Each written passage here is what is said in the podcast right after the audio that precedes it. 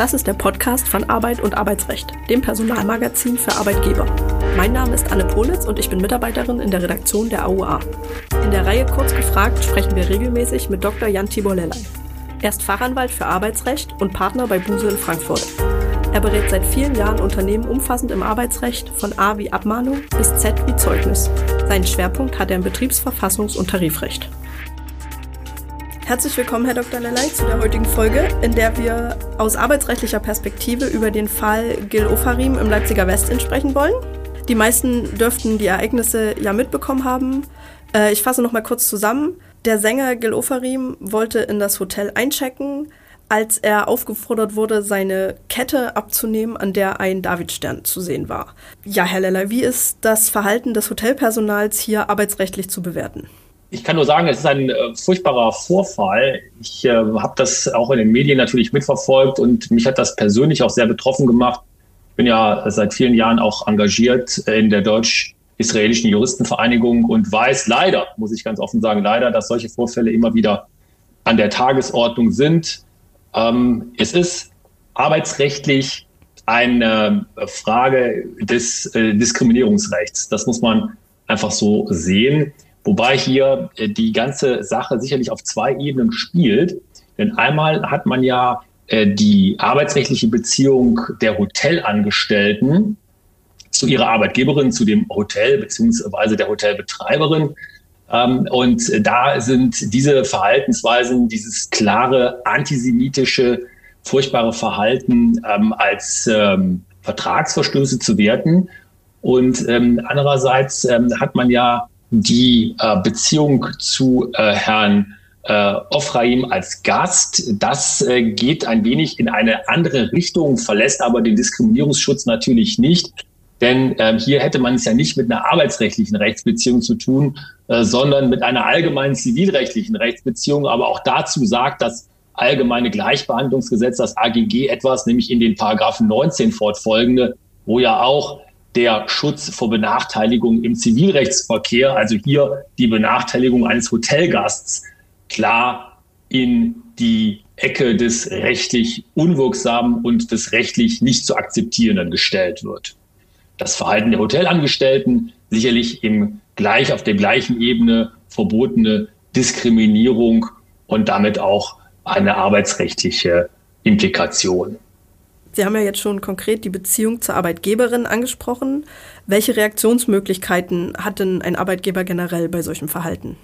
Ja, man kann sagen, dass hier das gesamte Instrumentarium zur Verfügung steht.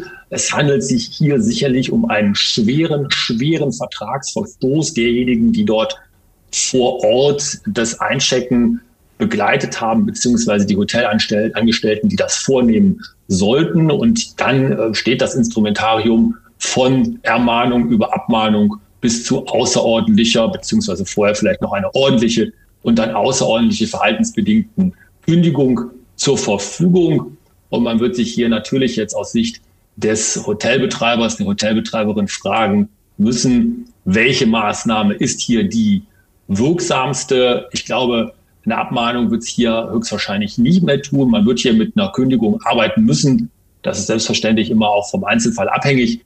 Und wenn man sieht, was hier vorgefallen ist, wie das auch dokumentiert ist, und letztendlich sind die Vorfälle ja auch eingestanden, dann äh, wird man da über eine solche, um eine solche Reaktion meiner Meinung nach nicht rumkommen. Jetzt haben Sie ja auch schon die Öffentlichkeit angesprochen. Ähm, ist es dafür relevant, dass sich der Vorfall öffentlich ereignet hat, beziehungsweise dass er in der Öffentlichkeit auch so breit thematisiert hat, äh, wurde? Das spielt sicherlich in diesen Fällen immer eine Rolle. Der ähm, große Teil der Kündigungsdogmatik, also was die Arbeitsgerichte prüfen, wenn sie sich mit solchen Fällen beschäftigen, ist ja eine Einzelfallabwägung. Gerade wenn man über die außerordentliche Kündigung spricht, dann sind ja, das ist auch im Gesetz so vorgeschrieben, in Paragraph 626 BGB, die Umstände des Einzelfalls immer zu berücksichtigen. Und da kann natürlich eine Rolle spielen und muss meiner Meinung nach auch eine Rolle spielen, wie die Außenwirkung eines solchen Vorfalls ist. Das heißt also hier tritt eine besondere Schwere ja auch noch dazu, da sich das Ganze in einem mindestens quasi öffentlichen Raum, einer Hotellobby abspielt und dann auch gleichzeitig, das ist ja eine Konstellation, die wir immer häufiger sehen, auch über Social Media in die Öffentlichkeit getragen wird. dass ähm, wirklich eine zusätzliche Schwere hier zu diesen Vorfällen dazukommt. Und das kann man natürlich auch berücksichtigen, wenn man das kündigungsschutzrechtlich beurteilt. Das wird sich dann höchstwahrscheinlich zu Lasten der betroffenen Arbeitnehmer, die also dieses Verhalten ja an den Tag gelegt haben, auswirken. Und das wird sicherlich auch der äh, Ansatzpunkt einer Kündigung sein. Durch die sozialen Medien wurde der Vorfall dann eben auch relativ schnell verbreitet, wodurch es zu einer Solidaritätskundgebung vor dem Hotel kam, an der sich auch Mitarbeiter des Westins selbst beteiligten. Außerdem äußerte sich ein Sprecher des Hotels wie folgt. Er sagte, wir sind sehr beunruhigt über die Schilderung von Herrn Ufarim. Wir haben die betroffenen Hotelmitarbeiter beurlaubt für die Zeit, in der wir diesen Vorfall untersuchen. Antisemitismus ist nicht akzeptabel. Unser Ziel ist es zu integrieren. Sieht so denn gutes Krisenmanagement aus? Wie sollte ein Unternehmen darauf reagieren?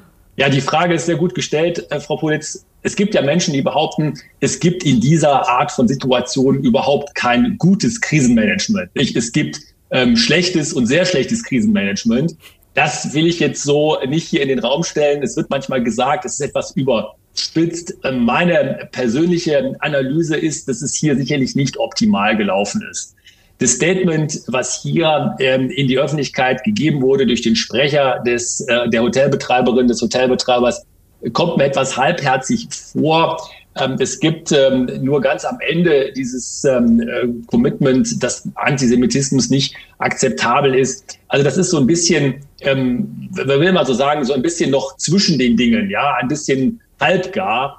Ähm, hier hätte man sicherlich ähm, gerade bei der Schwere dieser Vorwürfe und äh, auch äh, der Tragweite, die ja sofort absehbar ist, das muss man sofort aus meiner Sicht erkennen, ich als Arbeitgeberin, was da eben jetzt im Raume steht, hätte man sicherlich hier mehr sagen können, vielleicht auch müssen, um einfach nochmal ganz klar die Position der Arbeitgeberin auch in der Öffentlichkeit zu machen.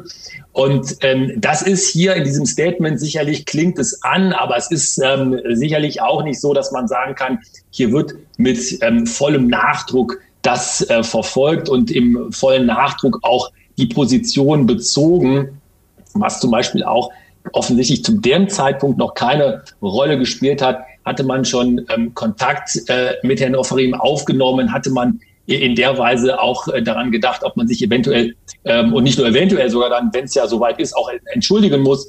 Das sind alles Dinge, die hier so fehlen. Und ähm, von dem Grundsatz her ist es sicherlich richtig, ein solches Statement abzugeben. Ich glaube aber, das hätte man besser machen können. Ähm, und ähm, auch hätte man sicherlich da auch ankündigen müssen, dass man, wenn sich die Vorfälle bestätigen, mit entsprechenden arbeitsrechtlichen Sanktionen arbeiten wird.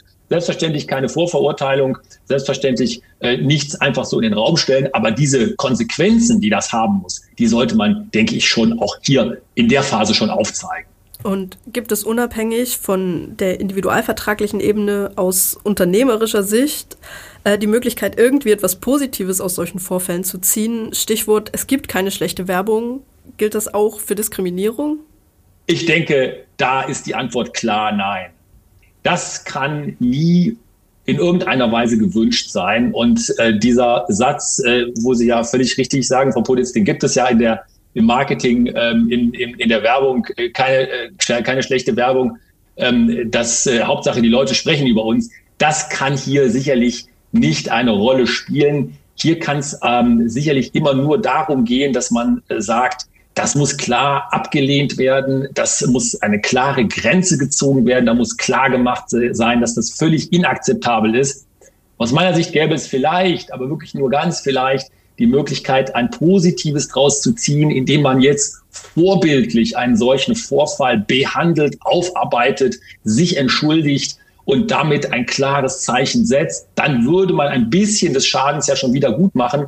Aber das kann auch immer nur ein kleines wenig sein. Also man wird da sicherlich damit leben müssen, dass es hier keinerlei positive Konsequenzen oder auch wie auch immer geartete positive Schlussfolgerung aus so etwas ziehen kann.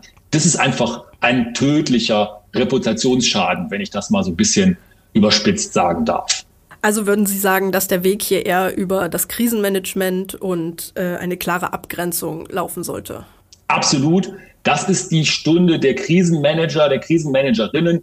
Da muss man auch vielleicht darauf vorbereitet sein, gerade als Unternehmen in der Gastronomie, wo man ja sehr stark natürlich auch auf den Eindruck in der Öffentlichkeit angewiesen ist. Und hier, man könnte ja fast sagen, ist es wie ein, ein, äh, ein Lehrbuchfall, nicht? Wie man das ähm, hier machen müsste. Ich denke, da ist man als Unternehmen sehr gut aufgestellt, wenn man auch auf solche Dinge vorbereitet ist und da eben auch klare Kante zeigt und klar macht, dass das der, äh, dass das die Grenze ist, die nicht überschritten werden darf und äh, dementsprechend auch die wirklich ganz eindeutige Position bezieht.